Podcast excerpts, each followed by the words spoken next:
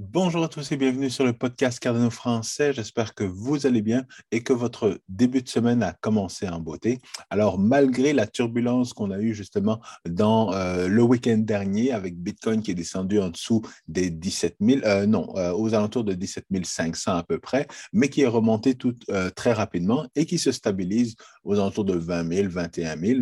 Et avec justement la nouvelle qu'on a eue qui est que la mise à jour de Vasil va être déplacée euh, au mois de juillet. Donc, tout ça qui crée de l'instabilité, mais malgré tout, on voit que Cardano n'a pas pris une grosse perte, euh, même pas du tout justement dans les dernières 24 heures. Donc, il semble que cette nouvelle de délai ne soit pas une surprise pour le marché.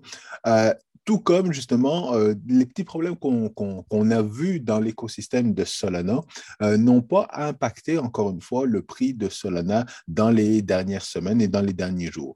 Donc on voit que Cryptolen réagit assez de, manière assez mature par rapport aux euh, différentes nouvelles, surtout dans les, dans les altcoins dans le top 10 parce que même Binance, qui euh, fait la cible justement de la SEC dans les dernières semaines également, euh, n'a pas impacté le prix euh, de Binance en tant que tel. Donc, on voit que le marché se stabilise, on devient beaucoup plus mature et évidemment, c'est ce qui arrive lorsque Wall Street s'invite évidemment au parti des cryptos. il y a de la manipulation au niveau des news, au niveau du marché et tout ça, mais on voit que le marché ne réagit plus autant que, que, ce qui, qui, que ce qui pouvait arriver justement 2017, euh, 2018 et ainsi de suite. Donc, euh, aujourd'hui, je vous parle rapidement de l'état du marché avec Bitcoin parce qu'on est officiellement rendu dans un bear market. Euh, est-ce que ça va se prolonger? Est-ce que ça va durer longtemps? On ne le sait pas, mais on peut voir les différents signaux qui peuvent nous donner des indications à savoir quand est-ce que le marché va repartir à la hausse. Par la suite, on va rapidement parler de tout ce qui s'est passé au niveau de consensus, l'événement le plus attendu et où Cardano a fait énormément de bruit. Et puis, on va terminer justement avec euh, cette annonce de délai. Est-ce que c'est une bonne nouvelle, une mauvaise ou une très mauvaise nouvelle pour l'écosystème de Cardano? Je vais vous donner quelques indications par rapport à tout ça. Mais si vous aimez toujours le contenu de mes podcasts, n'oubliez pas de smasher bien fort le bouton like, abonnez-vous à la chaîne YouTube et partagez cet épisode avec le plus de monde possible parce que la communauté grossit malgré qu'on soit justement dans une période de bear market. Alors, on commence tout de suite. Et comme je le disais, on voit que le marché est quand même assez vert avec euh, Bitcoin qui est remonté à 21 000, donc qui a eu justement cette grosse, chute, mais qui est remontée. Ethereum qui se stabilise aussi. Donc, tout est prix qu'on n'a jamais, qu'on n'avait pas vu depuis avant la période de COVID. Donc, on dirait que c'est un reset qui s'est fait. Euh, on a eu la période de COVID où on a eu des chutes, et puis c'est reparti à la hausse mais par la suite, étant, donné que c'était euh, un, bull run euh, un petit peu manipulé par justement la, la Banque centrale américaine, euh, eh bien, ça s'est essoufflé et donc on voit que dans le fond, on revoit des resets, des prix qu'on n'avait pas vus depuis avant la COVID. Et donc, c'est une opportunité pour nous justement de, réacheter, de réaccumuler parce que quand ça va repartir, ça va repartir dans un vrai bull run comme on le connaît depuis les, quelques derniers bull runs. Donc, avec une montée exponentielle, l'explosion de la bulle et puis une chute au niveau du prix. Donc, quand on regarde rapidement euh, l'arc-en-ciel justement au niveau de Bitcoin, eh bien, il y a quelques semaines, on n'était pas encore rendu dans la zone en bleu. Et comme vous pouvez le voir, ben, chacun des bear markets euh, dans chacun des bear markets, on arrivait dans cette zone qui pouvait être, qui pouvait être une zone qui était très prolongée avant de repartir à la hausse. Alors, on a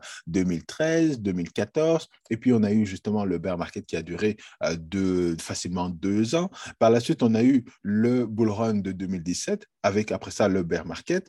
2019, ça a remonté un petit peu. On est reparti, on est reparti à la baisse, bear market. 2020, le, le bull run du, de la COVID. Mais encore une fois, ce bull run qui est très différent parce qu'on n'est on pas arrivé au pic, on n'est pas arrivé dans la zone en rouge qui nous permet de, savoir que là, c'est euh, l'explosion de la bulle spéculative et qui nous ramène vers le bas comme on a eu 2017 et 2013. Donc, étant donné que justement, on n'a pas reproduit exactement le même schéma, est-ce qu'on va avoir le même schéma au niveau du bear market? C'est ce que les gens se demandent. Et pourquoi je dis justement qu'on est officiellement dans un bear market? Parce que justement, on est arrivé officiellement dans cette zone, justement, euh, en, dans cette zone en bleu. Et je m'excuse, ce n'est pas, pas très, très grand, mais dans le fond, lorsqu'on arrive dans cette zone en bleu, on voit qu'on peut y rester un certain nombre de temps. Euh, donc, est-ce que est-ce qu'on va rester justement euh, dans cette zone en bleu jusqu'au prochain halvening?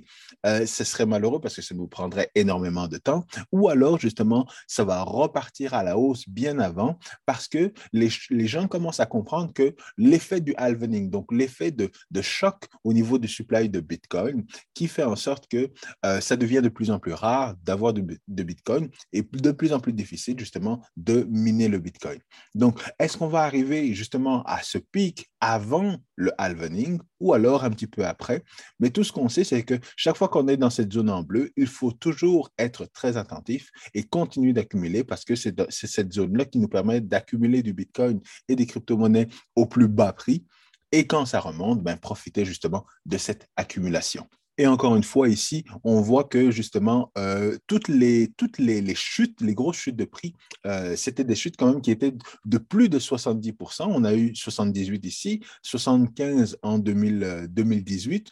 Et là, justement, on est arrivé, euh, on était arrivé, quand on était à 19 000, on était arrivé aux alentours de 70% de pertes. Donc là, ça faisait beaucoup plus officiel en termes de bear market. Mais évidemment, avec ce qu'on a eu le week-end dernier, où c'est descendu en dessous de, de 19 000 dollars, eh bien là, justement, on, retombe dans cette tranche de 70% euh, de pertes plus même que 70% de pertes parce qu'on est arrivé peut-être à, euh, je sais pas, 71, 72, quelque chose comme ça.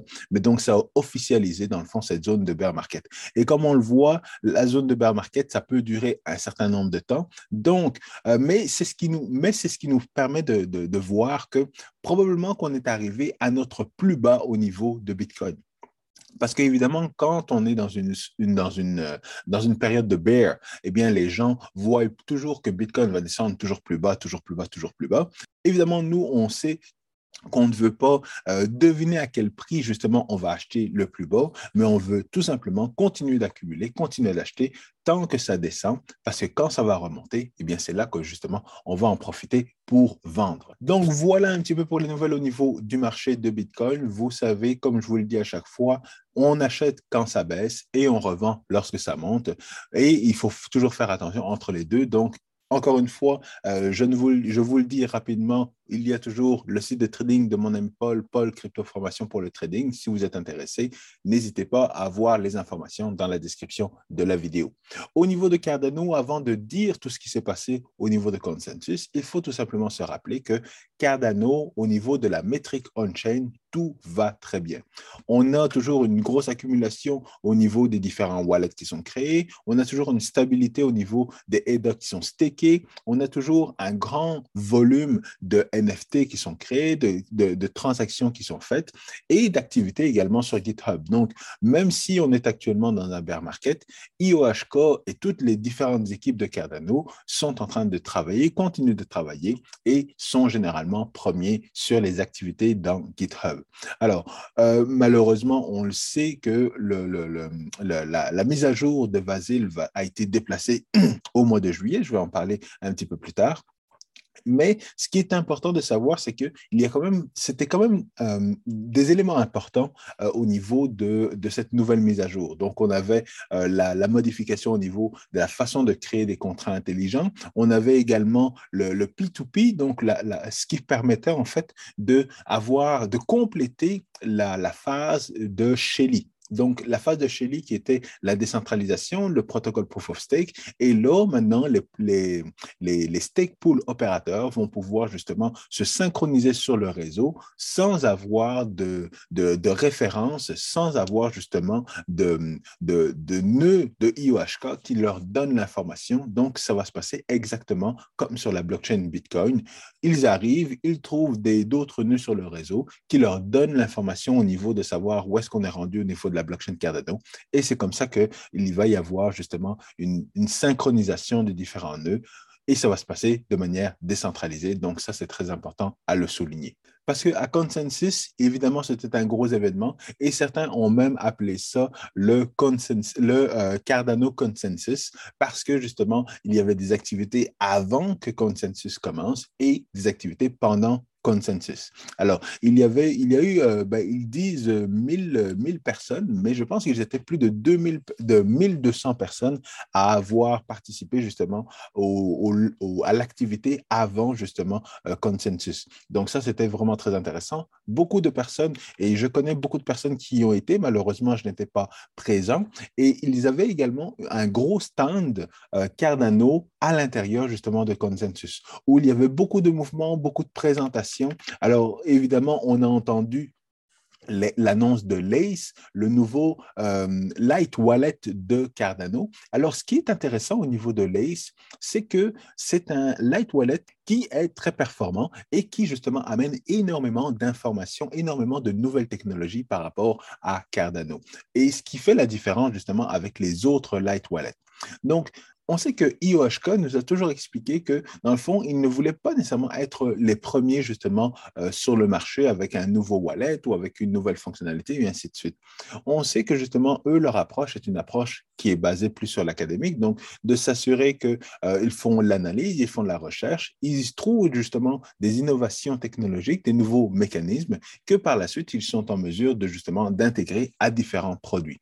Et c'est ce que euh, la communauté et Cryptolène est, est intéressé. CryptoLand est intéressé par des produits commerciaux, un DEX, euh, des NFT, euh, des nouvelles fonctionnalités d'identité sur la blockchain et ainsi de suite. Ils ne sont pas intéressés à savoir comment la technologie fonctionne ou quelles sont les innovations en termes de nouvelles mécaniques et tout ça. Ils sont intéressés par des produits commerciaux qui vont être utilisés par des millions d'utilisateurs et qui vont brasser énormément d'argent pour eux, les métriques, c'est le nombre de transactions par seconde, c'est le nombre de TVL, euh, c'est euh, le nombre d'argent qui passe par ce DEX et ainsi de suite savoir comment ça fonctionne en dessous du capot, c'est pas intéressant pour eux. Alors que IOHK s'est spécialisé là-dedans et justement avec ce, light, ce nouveau Light Wallet, c'est un Light Wallet qui ne dépend pas justement d'une infrastructure comme sur la blockchain Ethereum avec euh, le, Light Wallet dont j'ai oublié le nom, mais c'est pas plus grave que ça. Euh, ce Light Wallet-là utilise justement euh, Mithril, et justement la nouvelle architecture d'IOHK qui permet justement d'avoir deux types de transactions. Je l'avais expliqué lors d'une, précédente euh, vidéo. Donc, on avait une, des transactions de consensus et des transactions de transactions, des blocs, je m'excuse, des blocs de consensus et des blocs de transactions. Et justement, les blocs de transactions vont pouvoir utiliser justement Metril qui est, une, qui est une, un contre-intelligent qui va pouvoir justement donner une preuve euh, cryptographique que chacune des transactions sont des vraies transactions valides et qu'il n'y a pas eu de double dépense. Donc, toute cette innovation-là, ils ont ajouté ça justement, ils ont intégré ça au niveau de l'ACE et ça, devient très intéressant parce qu'ils vont intégrer également beaucoup de fonctionnalités. On parle de d'App Store, on parle de toutes ces affaires-là. Donc, ça permet d'être un, light wallet qui va être puissant, qui va être une belle innovation et qui va être de IOHK.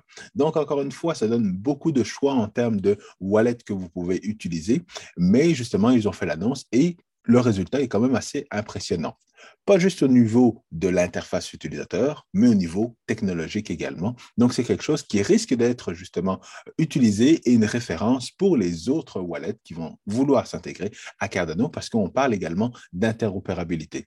Et on en a parlé justement euh, de, de, standards parce que tous les autres projets vont vouloir intégrer justement les mêmes la même technologie qui a été utilisée au niveau de l'ACE euh, dans leur wallet. Et donc, il y a eu des hackathons, il y a eu justement des workshops qui nous ont, permis de, définir justement les standards de certification pour les différents wallets. Donc, on parle de d'App Store également. Donc, lorsqu'il va y avoir une application qui va apparaître justement dans euh, l'App Store euh, de Cardano, eh bien, il va y avoir des niveaux de certification, on en a déjà parlé, mais ce sont ces niveaux-là qui vont garantir si oui, cette application-là peut-être euh, on peut lui faire confiance ou non, ça ne, vaut pas lui faire, ça ne vaut pas la peine de lui faire confiance parce qu'il n'est pas passé à travers ces différentes certifications.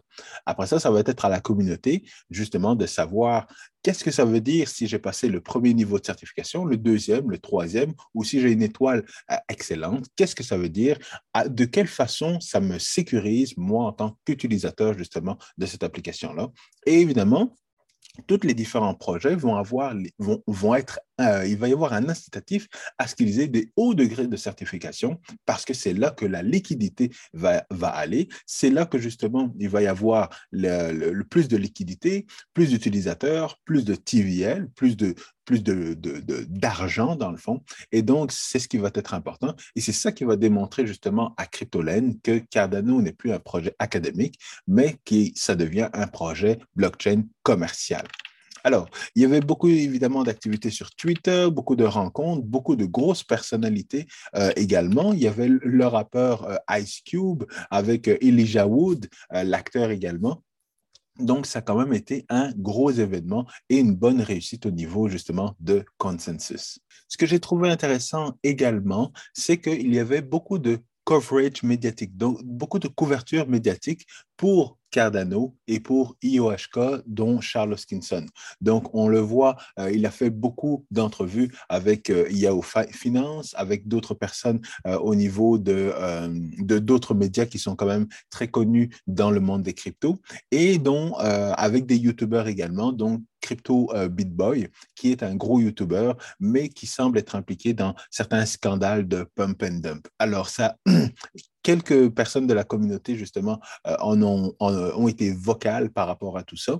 Mais encore une fois, euh, mon point de vue personnellement, c'est que que ce soit bonne, un bon YouTuber ou que ce soit quelque chose de, de, de, critiqué, un média un peu, un peu plus critiqué, eh bien, ça ne fait pas de différence. On veut que justement, euh, Cardano est un projet open source, c'est un projet qui a beaucoup de similarités avec justement la blockchain Bitcoin. Donc, étant donné que la blockchain Bitcoin est une bonne référence justement et qu'elle a, a, parti le bal euh, du, du développement crypto, blockchain et ainsi de suite, eh bien, ça vaut la peine d'avoir ce genre de discussion-là, autant avec des médias qui sont un petit peu plus louches parce que ça permet de rectifier certaines, euh, certaines orientations, certains, certains sujets ou certaines croyances, mais également avec euh, des, euh, des, médias qui sont pour le développement de la blockchain, qui sont pour le développement de, de, de Cardano, parce que ça fait plaisir un peu d'avoir différents points de vue et donc, parce que euh, souvent, on revoit des personnes comme justement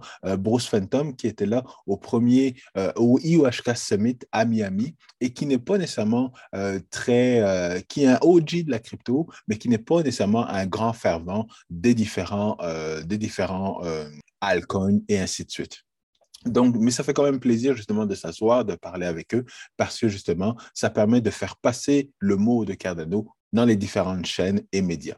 Alors pour terminer, évidemment, comme je le disais, on a euh, la, nouvelle comme quoi la, mise à jour de Vasil va être déplacée plus tard au mois de juillet.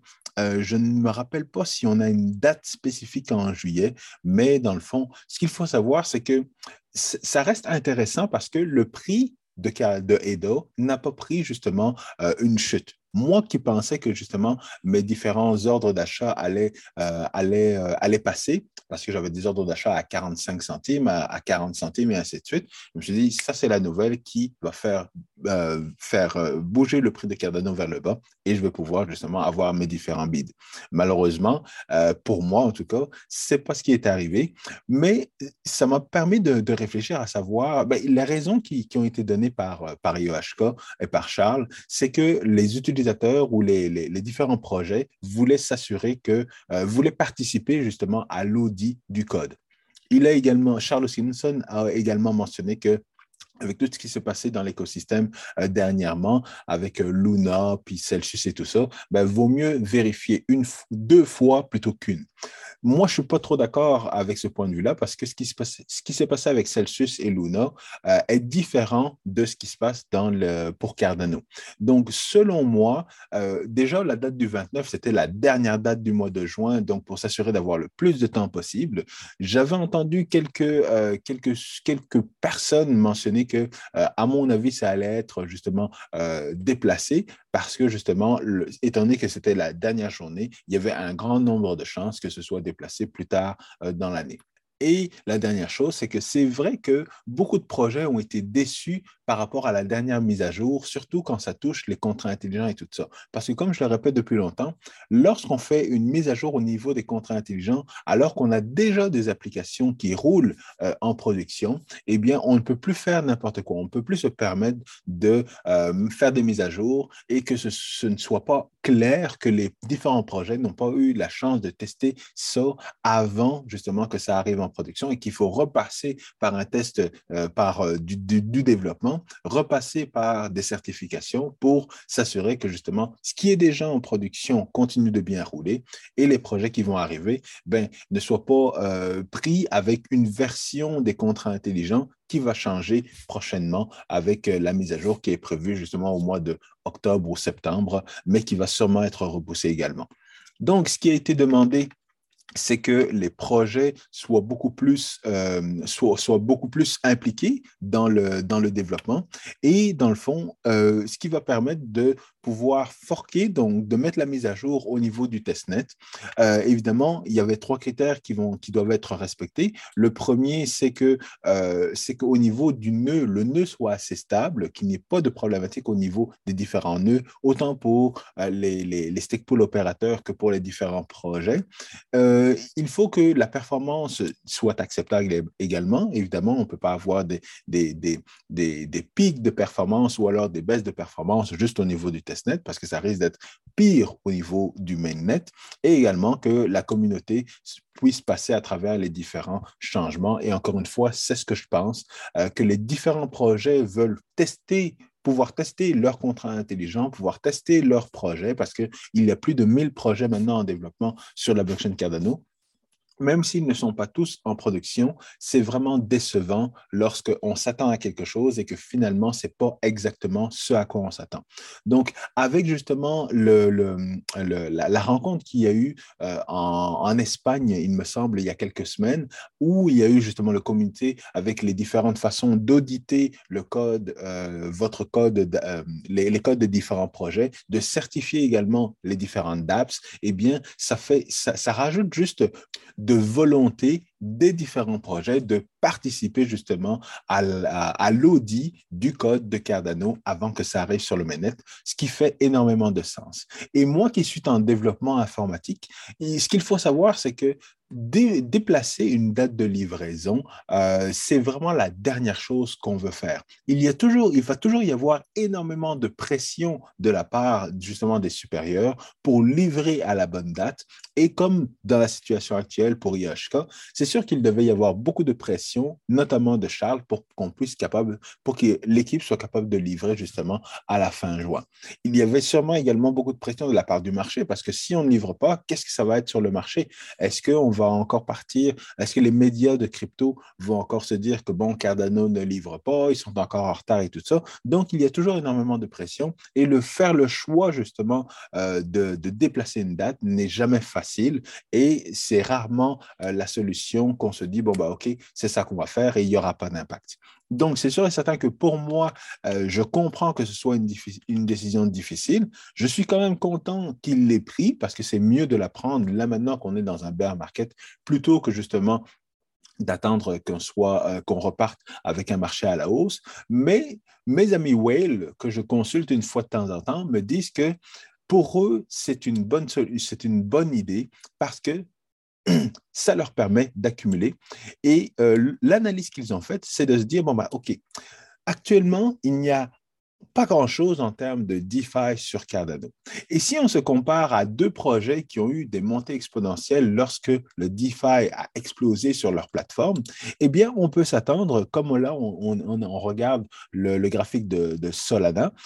Donc, Solana, à partir du, plus, du plus bas, à peu près euh, du plus bas jusqu'à son sommet, on a eu justement une augmentation de 1000%. Euh, Donc, quasiment un fois 12 1 fois 12 par rapport au prix euh, qui a été fait euh, grâce justement au, euh, au DeFi, à l'arrivée du DeFi et au développement de DeFi sur la blockchain Solana. Et on voit maintenant qu'il peut arriver n'importe quoi avec la blockchain Solana. Le prix reste toujours stable et il augmente toujours. C'est également la même chose, et là on le voit, je l'avais déjà fait, par rapport à Terra Luna. Alors, malgré que Terra Luna a eu ses différents problèmes, mais lorsqu'on part justement du plus bas de Terra Luna jusqu'au plus haut, au sommet, eh bien, on voit qu'on a fait 1 fois 30. Et donc, c'est ce que les différentes whales me disaient, c'était de, comprendre que, que Cardano actuellement n'a pas énormément de DeFi. Et lorsque le DeFi va commencer à se développer et à attirer beaucoup plus de projets, eh bien, on peut s'attendre à avoir des x5, x10, x30 par rapport au prix de EDA. Donc, Actuellement, le prix d'EDA est aux alentours de 50 centimes. Il était à 3 dollars. Donc, si vous avez, si vous, si vous vous disiez, OK, je vais mettre 100 dollars euh, au niveau de Cardano lorsque ça valait 3 euh, dollars, lorsque ça valait 1 dollar, lorsque c'est descendu à 80 centimes. Prenez le même montant d'argent, achetez des EDA et vous, vous, allez en avoir plus pour votre argent. Et encore une fois, le nerf de la guerre, c'est d'avoir le plus d'EDA possible parce que quand le prix va passer de 50 centimes à 15 dollars, eh bien, c'est là que vous allez pouvoir vendre un EDA plutôt que d'en vendre un, plus gros nombre parce que la quantité est vraiment le plus important. Donc, avoir des délais, c'est une chose. Profiter de l'opportunité pour accumuler, c'est autre chose. Et actuellement, ce qu'on vous conseille, ce que je vous conseille, c'est de passer à travers justement ce bear market qui peut durer, je ne sais pas, six mois, un an, un an et demi, peu importe. Mais après le bear market arrive le bull run, le bull market. Donc, n'attendez pas justement qu'on soit dans cette phase-là pour commencer à acheter, continuer d'accumuler. Et c'est comme ça que nous deviendrons des trillionnaires lors du prochain bull run ensemble. Alors, je termine là-dessus. Merci de m'avoir suivi pendant tout ce podcast-là. J'espère que vous avez apprécié. Donc, n'hésitez pas à smasher bien fort le bouton like, abonnez-vous à la chaîne YouTube, partagez l'épisode avec le plus de monde possible et je vous retrouve la semaine prochaine avec plus de nouvelles sur la blockchain Cardano. À très bientôt. Peace.